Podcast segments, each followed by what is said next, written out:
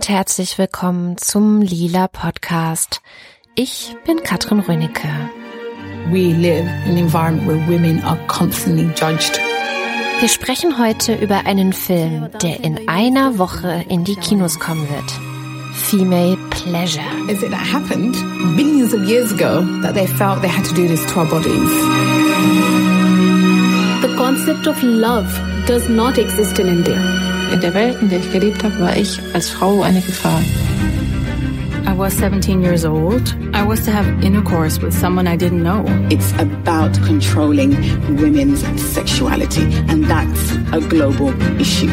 Female Pleasure ist ein Film, der schildert, wie universell und alle Kulturen und religiösen Grenzen überschreitend die Mechanismen sind, die die Situation der Frauen, egal in welcher Gesellschaftsform, bis heute bestimmen. Und gleichzeitig zeigen uns die fünf Protagonistinnen, wie man mit Mut, Kraft und Lebensfreude jede Struktur verändern kann. It's very difficult to have men talk about things which actually questions their masculinity. Women need to remember that they actually own their bodies. Für diese Folge habe ich mit der gesprochen, die diesen Film gemacht hat. Barbara Miller. Und am Ende könnt ihr fünfmal zwei Freikarten für Vorstellungen von Female Pleasure in ganz Deutschland gewinnen. We cannot isolate the role of men and the role of women. It's not a question of fixing one gender before the other. We all have to change. Female Pleasure, so der Titel des Films. Hashtag Female Pleasure sogar. Ein Film, den ich vor ein paar Wochen schon gesehen habe und der mir extrem unter die Haut ging. Am Ende habe ich Tränen in den Augen gehabt und mir gewünscht, dass bitte jeder auf dieser Welt diesen Film gucken soll. Worum geht es? Es geht um fünf Frauen aus fünf Weltreligionen, die mehr oder weniger erfolgreich, aber oft auch risikoreich, einen Kampf für eine selbstbestimmte weibliche Sexualität und für ein gleichberechtigtes und respektvolles Miteinander unter den Geschlechtern kämpfen. Diese fünf heißen Deborah Feldmann, Leila Hussein, Roku Denashiko, Doris Wagner und Vitika Yadav. Und wir sehen, wie sie sich auf unterschiedlichste Arten und Weisen für Aufklärung und sexuelle Befreiung der Frauen in einer hypersexualisierten Welt einsetzen. Deborah Feldmann zum Beispiel kennen einige von euch vielleicht durch ihr Buch Unorthodox. In diesem berichtet sie darüber, wie sie in ihrer orthodoxen jüdischen Gemeinde in Brooklyn in New York als Frau nur eine ganz, ganz enge Rolle zu erfüllen hatte, die für sie vorgesehen war und wie sie es geschafft hat, dort auszubrechen. Leila Hussein ist Psychotherapeutin und Aktivistin gegen die Genitalverstümmelung von Mädchen. Sie selbst ist Opfer davon geworden. Sie reist durch verschiedene Länder und versucht vor Ort Aufklärung zu betreiben, damit zukünftige Mädchengenerationen dieser grausamen Tradition nicht wieder ausgesetzt werden. Roku Denashiko ist eine japanische Künstlerin und ihre Geschichte klingt zuerst vielleicht witzig, denn sie hat ihre Vulva in Gips gegossen und ein 3D-Modell daraus gemacht, mit dem sie sich ein richtiges Boot entworfen hat. Und mit dem ist sie auf See geschwommen. Nicht so lustig ist allerdings der Ausgang dieser Geschichte, denn sie wurde von der japanischen Polizei festgenommen und landete im Gefängnis. Doris Wagner ist eine der ersten Frauen, die es gewagt hat, der katholischen Kirche den Missbrauch vorzuwerfen, den sie erlebt hat. Und sie berichtet, wie sie auf eine Mauer des Schweigens stieß. Und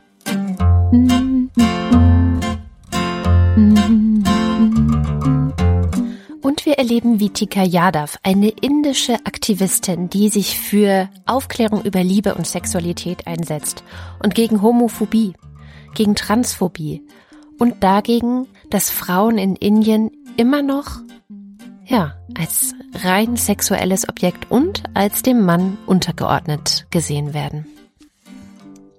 Das sind also unsere fünf Protagonistinnen.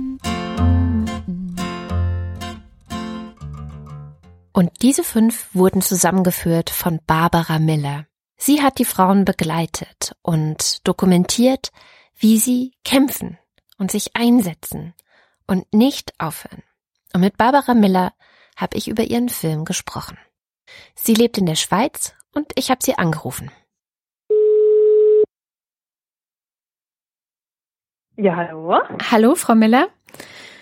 Ja, Frau Rönecke. Ja, hallo. Freut mich sehr, mit Ihnen zu sprechen. Mich freut es auch sehr. Es ist mir wirklich eine sehr große Ehre, vor allem nachdem ich den Film, ist jetzt schon ein paar Wochen her, aber gesehen habe und ähm, mir wirklich auch die Tränen gekommen sind, muss ich ehrlich sagen. Hm. Ja. Ich kann, ich kann nicht sagen, das freut mich, aber es freut mich natürlich, dass er berührt und ja, ja auch etwas in Bewegung setzt. das tut er auf jeden Fall. Hoffe ich zumindest. Also ich habe hinterher auch gesagt, äh, in unserem Podcast gesagt, dass ich mir wünschen würde, dass die ganze Welt diesen Film sehen würde. Aber mal sehen. Mal sehen, mal sehen. Ja, der Film heißt ja Female Pleasure. Das wäre meine erste Frage. Warum haben Sie diesen Titel gewählt? Weil so richtig zum Film passen oder sagen wir es mal so, das, was man vielleicht als erstes erwartet, wenn man diesen Titel liest, passiert ja dann im Film doch nicht. Oder doch? Mhm. Also für mich, ähm, der Film heißt ja Hashtag Female Pleasure Mhm. und für mich heißt das eigentlich das Recht auf oder der Kampf für die weibliche Lust. Also das Aufstehen dafür und das Einsetzen dafür, dass Frauen ihre Sexualität auch selbstbestimmt und lustvoll leben dürfen. Von dem her habe ich diesen Titel gewählt. Mhm. Das heißt sozusagen als Ziel oder Genau. Und als Aufforderung wirklich dafür einzustehen. Und das machen ja die Protagonistinnen vom Film auch. ja, ja. Wie sind Sie denn auf die Idee gekommen, dieses Thema, ähm, also weibliche Sexualität ähm, in den Blick zu nehmen, eben auch mit dieser multikulturellen Perspektive? Also das eine ist, ich bin ja mit meinem letzten Film auch oder mit vielen Filmen durch die ganze Welt gereist und mir ist einfach immer mehr bewusst geworden, dass Frauen weltweit auch heute ihre Sexualität nicht selbstbestimmt, nicht frei leben dürfen. Ich meine, das ist bei uns ein Thema, das ist aber auch auf der ganzen Welt ein Thema und ich habe einfach je nach zwei Sachen gesucht. Also eben, was bedeutet das für Frauen überhaupt, also diese Realität und andererseits, ähm, woher kommen diese Gedanken? Was steht eigentlich dahinter? Also warum ist das immer noch ein Problem heute? Also warum kämpfen wir immer noch gegen jetzt bei uns vielleicht eher Sachen an, die wir uns auch gar nicht mehr so bewusst sind?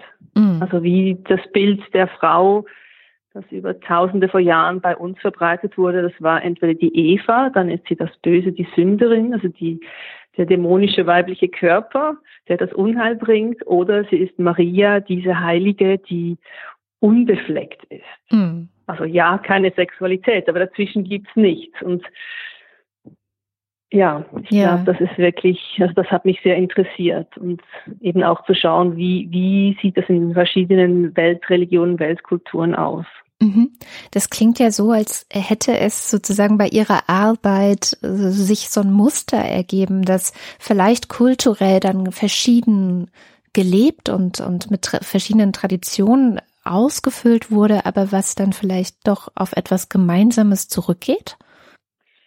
Ja, also das ist auch eben, das bin ich, ich hatte wie so ein Gefühl und ich wollte dem wie auf den Grund gehen und ich habe das Gefühl, es gibt unglaubliche Parallelen. Das hat sich dann auch gezeigt. Also eben, wenn man die fünf heiligen Schriften vergleicht, da wird eigentlich überall gesagt, ja, die Frau und der weibliche Körper und die weibliche Sexualität, das ist etwas, das bezwungen werden muss, das kontrolliert werden muss, das ähm, etwas Negatives in die Welt bringt.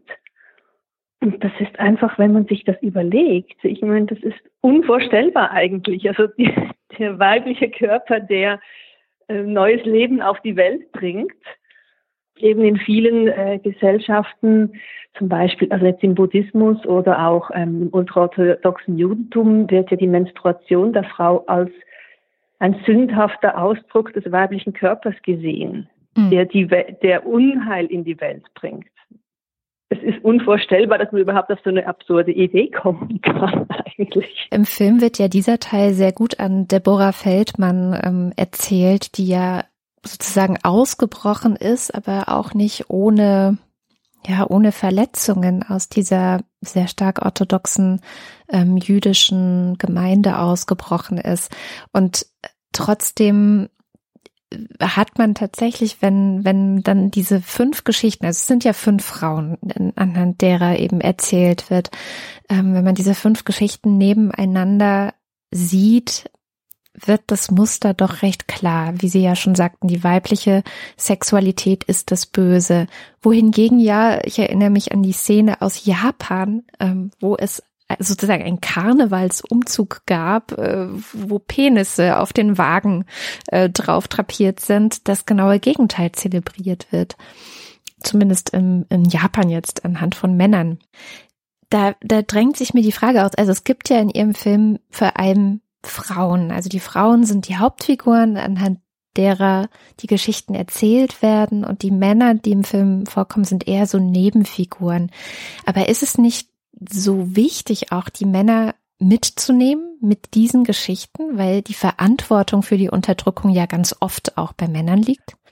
Ganz eindeutig. Also das war für mich auch so am Anfang eine große Frage, soll ich, ähm, jetzt sagen wir, ähm, Imane oder ähm, andere Männer, die die ultraorthodoxe oder die ultrakonservative Haltung ähm, einnehmen, soll ich die auch zu Wort kommen lassen? Wir haben dann auch im Film gibt's ja diesen ähm, Hindu-fundamentalistischen Guru, der, mhm. wo eine der Protagonisten mit ihm ja auch eine Auseinandersetzung hat und ihn auch fordert. Aber ich habe eigentlich versucht, vor allem den Frauen den Platz zu lassen und aber auch zu zeigen, also eher die positiven Männer zu zeigen dann auch. Also ich glaube, durch ihre Geschichten, durch die Geschichte der Frauen wird sehr, sehr deutlich, unter was sie leiden, was strukturell dahinter steht, ähm, woher die Ideen kommen. Das wird ja auch mit diesen heiligen Schriften, mit den Zitaten gezeigt. Mhm. Aber was ich halt ganz wichtig finde und was auch den Protagonisten ein großes Anliegen war, dass es natürlich ganz wichtig ist, dass Männer genauso für diese Anliegen einstehen und Seite an Seite mit den Frauen, sei es als Väter, die ihre Töchter unterstützen, wie bei der japanischen Protagonistin oder auch bei der indischen Protagonistin, sei es ähm, die Partner, die an der Seite stehen und den Frauen den Platz lassen, diese Arbeit zu machen oder sie unterstützen. Also ich glaube, die Männer spielen eine unglaublich wichtige Rolle. Mhm. Und das ist auch so, das ist für mich auch eine Message des Films. Ähm, eben, es braucht die Solidarität unter Frauen, es braucht die Unterstützung von Frauen, aber es braucht auch ein Zusammen mit Männern. Und ich meine, wenn ein Barack Obama oder ein Dalai Lama heute auch sagt, I'm a feminist, ja. dann hat das etwas mit dieser Haltung und auch mit dieser veränderten Haltung zu tun. Also dass es wirklich Feminist sein oder Feministin sein heißt, sich für eine Gleichberechtigung stark machen und das auch gemeinsam zu schaffen. Mhm.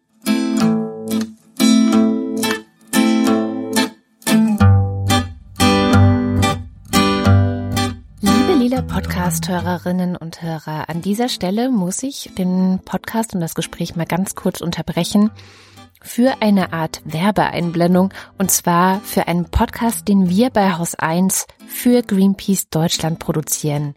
Er heißt Klimawende.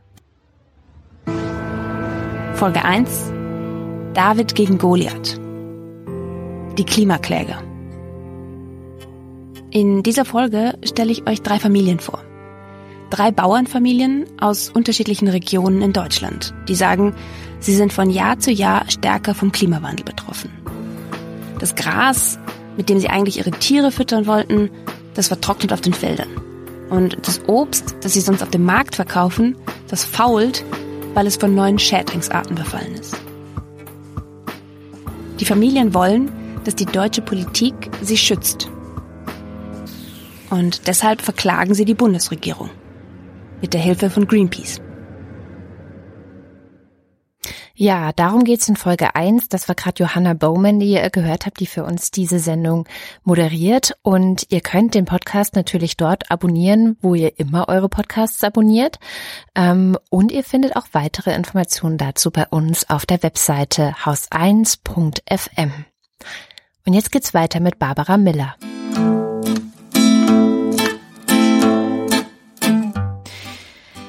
Haben Sie schon irgendwelche Reaktionen aus, ich sag mal, der Politik oder von anderen mächtigen Institutionen, kirchliche Institutionen vielleicht sogar? Also bis jetzt wurde der Film ja erst einmal öffentlich in dem Sinne gezeigt. Also das war in Locarno. Und ähm, mit Standing Ovations habe ich gehört. Ja, das war ganz toll. Ich habe mich so gefreut für die Protagonistinnen, die da anwesend waren, weil wir waren sich alle sehr gespannt, wie die Reaktionen sein werden. Klar. Also wird der Film, wird das gut aufgenommen und das war ganz toll. Also eben auch gerade für ähm, die deutsche Protagonistin Doris Wagner, die ja doch, also sie wurde als Nonne ja missbraucht und dann da vorne zu stehen und zu spüren, sie hatte auch große Angst davor, vor der Reaktion des Publikums zu spüren, doch, also da gibt's sie wird getragen, das wird verstanden, das wird unterstützt. Das war, das war ganz toll. Und eben, es gab bis jetzt ähm, von ähm, kirchlichen Seiten in der Schweiz mhm. gab es Reaktionen, ähm, die aber eigentlich erstaunlich unterstützend waren. Also die erstaunlich, ähm, ja, die das angeschaut haben und gesagt, ja, die Kirche hat hier ein Problem. Ja. Also das Thema der der, ähm, des Missbrauchs an Frauen, an Nonnen wurde bis jetzt nie beachtet. Aber wie das natürlich weitergeht, ob sich daraus wirklich eine Unterstützung entwickelt, ob sich vielleicht dann doch mal noch Papst Franziskus dazu äußert, was wir uns natürlich wünschen würden, dass er sich dieser Seite der, ähm, der kirchlichen Missbräuche auch annimmt, das wird sich zeigen. Aber ich glaube eben für das ist es noch ein bisschen früh, weil der ja noch nicht in den Kinos gelaufen ist. Aber das heißt, also ich kann ja nur von mir sprechen, mich hat der Film nochmal wachgerüttelt. Es ist jetzt für mich eigentlich alles nichts Neues gewesen, aber dadurch, dass mhm. diese Geschichten so geballt waren, also eben fünf Protagonistinnen mit immer wieder dem gleichen Muster letztendlich, das dem zugrunde liegt, hat er mich wahnsinnig wachgerüttet, auch nochmal zu Tränen gerührt, ähm, gerade auch wegen der Genitalverstümmelung, die ja auch da drin vorkommt. Ähm, was, was wünschen Sie sich an, von Ihrem Publikum sonst? Also was, ja, was, was können wir auch tun vielleicht, wenn wir den Film gesehen haben und dann so ein bisschen wachgerüttelt sind, da jetzt auch so ein, so ein Fenster vielleicht bei uns offen ist, was könnte passieren? Was sollte passieren? Also ich hoffe ganz stark, dass ähm, dieses Bewusstsein sich auch verbreitet, dass hier wirklich etwas passieren muss. Und ich meine, diese positive Kraft der Protagonistin, die zum Teil ja wirklich auch äh, schreckliche Dinge erlebt haben, aber die trotzdem hinstellen und sagen, es ist möglich, etwas zu verändern. Wir sollten etwas verändern. Wir sollten als Frauen ähm, zu unserer Lust stehen, unseren Körper lieben, ähm, aufhören, mit uns immer zu kritisieren und noch besser sein zu wollen, sondern selbstbewusst ins Leben treten. Also ich hoffe ganz stark, dass diese Message, dass wir es schaffen können, jetzt endlich, weil wir nach den 68er eigentlich habe ich schon das Gefühl, die zweite wirklich große feministische Welle jetzt irgendwie auch haben. Mhm. Dass diesmal das, was damals aufgebrochen ist, aber sich wie noch nicht ganz durchgesetzt hat, dass wir es wirklich jetzt schaffen, weltweit etwas zu verändern. Weil für mich ist es auch sehr hoffnungsvoll zu sehen, dass es eben Frauen aus dem islamischen Raum, aus dem, aus Indien, hm. aus Japan, wo man über Sexualität auch überhaupt nicht spricht, außer sei es jetzt Pornografie oder ähm, die männliche Sexualität, die weibliche Sexualität ist kein Thema, dass es da Frauen gibt, die auch sich getrauen und die hinstehen und darüber sprechen. Ich glaube, also mir macht das einfach Hoffnung und ich hoffe, dass sich das überträgt und dass ja daraus auch eine Bewegung entsteht. Mhm. Frauen eben sich nicht mehr für ihre Sexualität schämen oder für ihre Lust oder also ich glaube, ein, für mich ist halt, für mich war einer dieser Wachrüttler auch, ähm, ich habe einen Film über Jugendliche und Internetpornografie gemacht, mhm. vor ein paar Jahren für Schweizer Fernsehen. Und diese Realität natürlich auch der Jungs oder der jungen Männer, aber vor allem auch der jungen Frauen zu sehen. Diesen Druck, den sie heute ausgesetzt sind von alles müssen, alles ähm, mitmachen und eigentlich kein Recht mehr haben, Nein zu sagen. Oder auch natürlich durch die Porn, heutige, ich rede nicht immer von der Mainstream-Pornografie, nicht ähm, lernen, was für sie lustvoll sein könnte. Also ich meine, in den meisten Mainstream-Pornos kommt die Klitoris gar nicht vor. Ja. Und ich denke, das ist für junge Frauen ein unglaublicher Druck auch wieder, der, der von einer anderen Seite her eigentlich aufgebaut ist und der weltweit so ist. Ich meine, den, man weiß, dass ja, wenn man diese Rankings anschaut, in ähm, ultra religiösen Gegenden wie, sei das die Philippinen, sei das ähm, der arabische Raum, das sind die Orte, wo am meisten Pornografie konsumiert wird. Mm. Also es ist wie so, das ist eigentlich wieder das gleiche Gedankengut, also schlussendlich geht es um die Lustbefriedigung des Mannes und ja, die Frau bleibt auf der Strecke, sondern sie, das ist ihr Ziel und Aufgabe ist, den Mann zu befriedigen. Und ich hoffe einfach, dass das jetzt wirklich sich ändert und dass das Gemeinsame und die Lust der Frau genauso viel Wert hat und genauso anerkannt wird.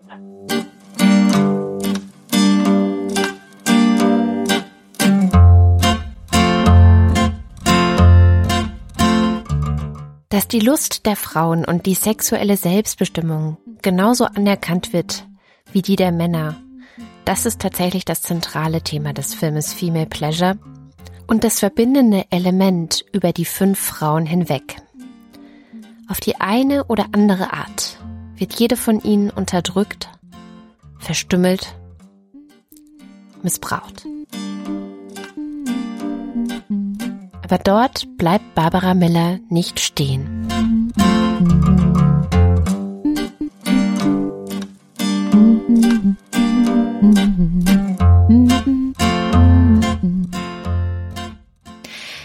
Könnte es natürlich, kann ich mir zumindest vorstellen, Kritik daran geben, dass hier eine weiße Feministin darüber urteilt, wie andere Kulturen ähm, leben, wie andere Kulturen, was für Traditionen die haben. Also ich höre schon so ein bisschen den Rassismusvorwurf da vielleicht ähm, auch aufkommen. Ähm, wie kann man das entschärfen? Also wie könnte man ja sagen, mh, hm, es ist vielleicht an der Stelle wichtig, dass wir als Frauen zusammenstehen und gar nicht so sehr immer diese Kulturrelativismus äh, ist das ja vor allem, dass, dass das den Frauen vielleicht auch schadet äh, vor Ort, wenn man über vor lauter äh, Toleranz und Kulturrelativismus einfach auch Dinge nicht wahrnimmt oder über sie hinwegsieht. Ja, also da gibt es für mich wie zwei ganz wichtige Sachen. Also ein einerseits eben, es ist ja ein Film, in dem ich nicht einen Kommentar mache, sondern mir war es wichtig, dass die Frauen aus diesen Kulturkreisen ihre Meinung sagen, also sie unzensiert ihre Meinung, das, was sie denken. Also wenn ähm, Leila Hussein, die Somalierin ist, über ihren Kulturkreisen, zum Beispiel über die Genitalverstümmelung spricht, dann bin ja das nicht ich als weiße Feministin, die etwas verurteilt, sondern sie, die das selbst erlebt hat, steht hin und sagt, was das wirklich bedeutet. Und sie hat auch gesagt, für sie ist ganz, ganz wichtig. Bis jetzt wurde das immer eben so unter dem Thema Tradition und soll man das vielleicht respektieren, weil das andere, eine andere Kultur ist. Mhm. Sie sagt, es reicht. Also es geht, sie, für sie ist das nicht ihre Kultur, sondern für sie ist das sexuelle Übergriffe, sind das schwerste Körperverletzungen an Kinder. Und das unter eben dem Deckmantel von Kultur oder Tradition. Ja. Auch in einem gewissen Maß noch zu akzeptieren. Ich meine, bei uns in Europa ist es ja unterdessen seit ein paar Jahren in den meisten Ländern wird als schwere Körperverletzung angeschaut, aber bis jetzt gab es fast keine Verurteilungen. Ja. Obwohl sehr viele Mädchen auch bei uns beschnitten werden. Also es ist wirklich, also das war mir wichtig, dass die Frauen eben aus diesen Kulturkreisen das auch erzählen. Und ich meine, was Deborah Feldmann auch sagt oder erzählt hat, ähm, dass zum Beispiel in der ultraorthodoxen Gemeinschaft jetzt in Amerika herrschen andere Rechte. Also sie die als chassidisches Mädchen, als junge Frau aufgewachsen ist, hatte nicht die gleichen Rechte wie eine Frau, die einen Kilometer weiter auf der anderen Seite in Manhattan aufgewachsen ist. Und sie kritisiert das sehr stark, weil sie sagt, das ist eine falsche Art der Toleranz. Wenn ich dann als junge Frau kein Recht mehr habe, mich scheiden zu lassen, ja. gegen meinen Willen werde ich verheiratet. Ich kann mein Kind nicht mitnehmen, weil das gehört dem Mann. Also dann wird sie ja ihren Grundrechten beraubt im Namen der Toleranz. Und sie sagt natürlich, es ist ganz klar, dass eigentlich all diese ähm, Einschränkungen betreffen dann vor allem Kinder und Frauen. Ja, das stimmt.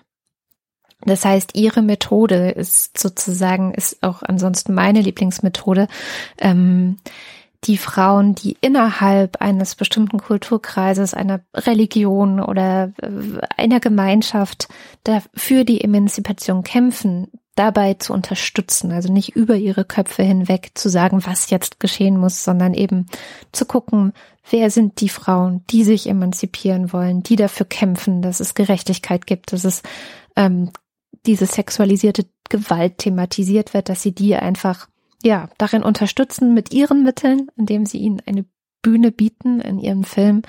Ähm, wir machen es dann mit unserem Podcast vielleicht so.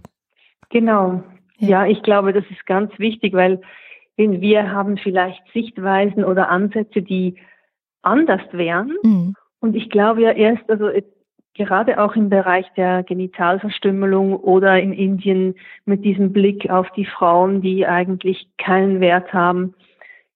Das Bewusstsein muss sich ja in diesen Kulturen entwickeln. Ja. Bei den jungen Frauen, bei den jungen Männern, dass da etwas verändert werden muss. Und ich glaube eben bei Leila Hussein, der Somalierin, bis 24 hat sie eigentlich auch gedacht, dass die Genitalverstümmelung nicht so schlimm ist. Eigentlich erst, dass sie dann schwanger wurde und Depressionen bekam, nicht wusste, woher das kam. Und dann eigentlich gemerkt hat, das kommt von dieser Genitalverstümmelung. Da hat sie angefangen zu kämpfen. Aber dieses Bewusstsein musste die zuerst, musste die zuerst haben. Ja. Weil sonst passiert genau, dass wir kommen und sagen, das ist schlecht oder das ist gut oder da müsst ihr. Aber erst wenn dieses Bewusstsein wirklich da ist in den Kulturen selbst und eben zum Teil braucht es natürlich auch die Unterstützung. Also es war in London war es im Spital und eine Krankenschwester hat ihr eigentlich erklärt, woher ihre Depressionen kommen, mhm. nämlich von dieser Retraumatisierung. Ja. Da hat es bei ihr Klick gemacht. Ja. Ja. Frau Miller, ich hoffe wirklich, dass dieser Film einschlägt, weil ich wirklich mir wünschen würde, dass ja einfach viele Herzen und viele Köpfe dafür geöffnet werden und dass sich da etwas bewegt. Ähm, vielen, vielen Dank für das Gespräch. Vielen Dank für den Film, auf jeden Fall. Und Vielen Dank für Ihr Interesse und ja, ich hoffe auch, dass wir mit dem Film wirklich etwas bewegen können. Das wäre, das wäre wunderbar für, für Frauen weltweit. Also, gibt es schon, gibt es schon Pläne vielleicht da weiterzumachen da, an der Stelle oder ist jetzt erstmal gucken, wie die Reaktionen auf den Film sind? Also für mich, es ist vielleicht ein bisschen, ähm, wie soll man das nennen, ähm, komisch, aber ich habe mir eigentlich überlegt, dass mein nächstes Thema wahrscheinlich männliche Sexualität mhm. sein sollte ja. für einen Film, weil ich einfach glaube, dass da sehr, sehr viel auch im Argen liegt und dass mhm. wir eigentlich dieses Thema viel zu wenig auch beachten. Mhm.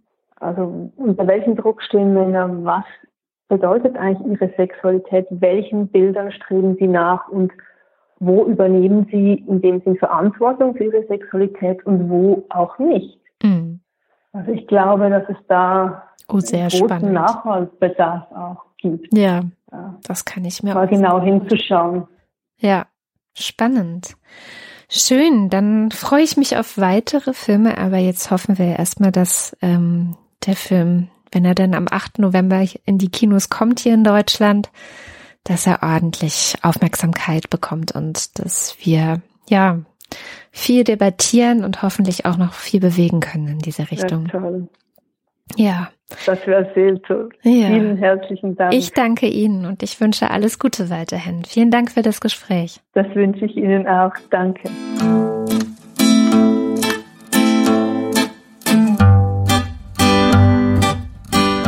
Das war Barbara Miller, die Regisseurin von Female Pleasure. Der kommt nächste Woche Donnerstag in die Kinos. Und wenn ihr Lust habt, eine von fünf mal zwei Freikarten zu gewinnen, dann beantwortet doch in den Kommentaren oder per Mail an post.lila-podcast.de folgende Frage. Barbara Miller hat schon mal einen Film über Frauen gemacht, und zwar über Bloggerinnen aus der ganzen Welt. Wie hieß dieser Film?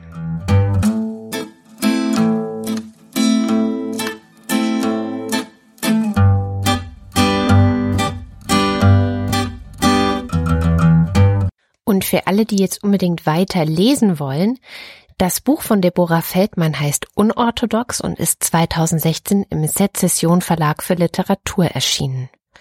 Und auch Doris Wagner hat ein Buch darüber geschrieben, was ihr in der katholischen Kirche passiert ist. Es heißt Nicht mehr ich, die wahre Geschichte einer jungen Ordensfrau. Erschienen bei Knauer Taschenbuch. Auch die japanische Künstlerin Ruko Denashiko hat ein Buch zusammen mit Graham Colbeans rausgegeben. Es heißt What is Obscenity? The Story of a Good for Nothing Artist and Her Pussy. Erschienen bei Koyoma Press, auch 2016.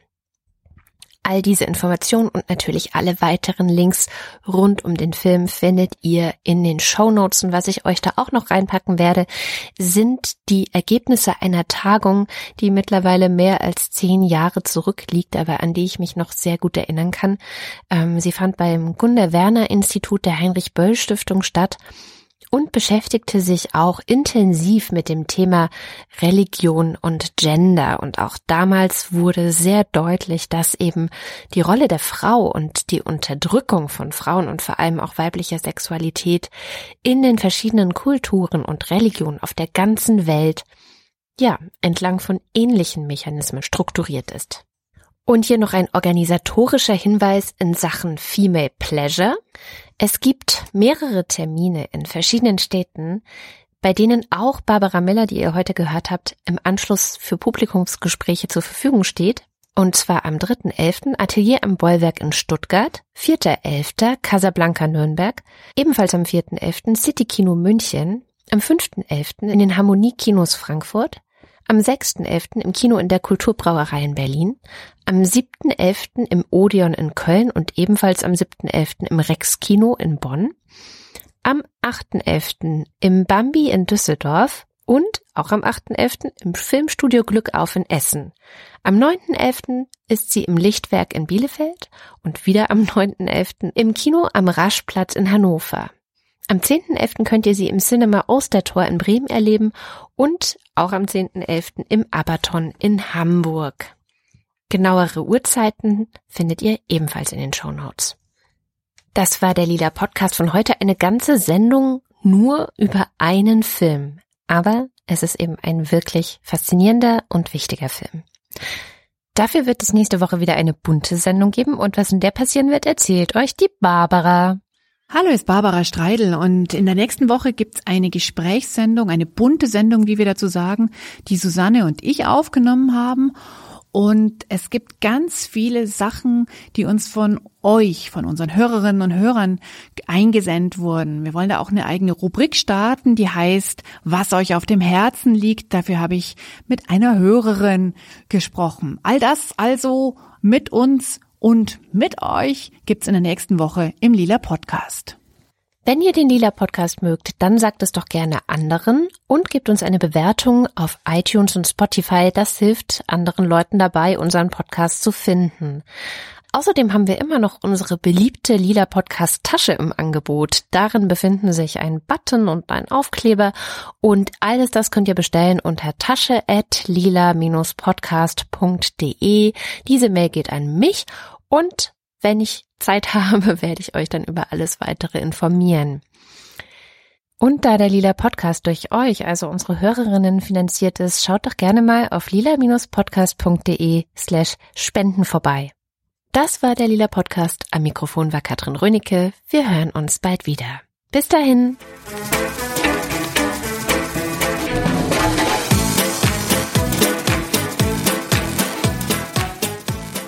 I know you're really here to see Michelle.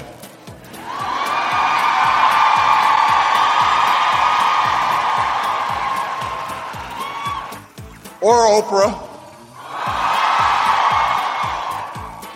Actually, they're together, so you're here to see both of them. I, I cannot compete with them. But, but I did want to stop by and make one thing very clear. I may be a little grayer than I was eight years ago. But this is what a feminist looks like.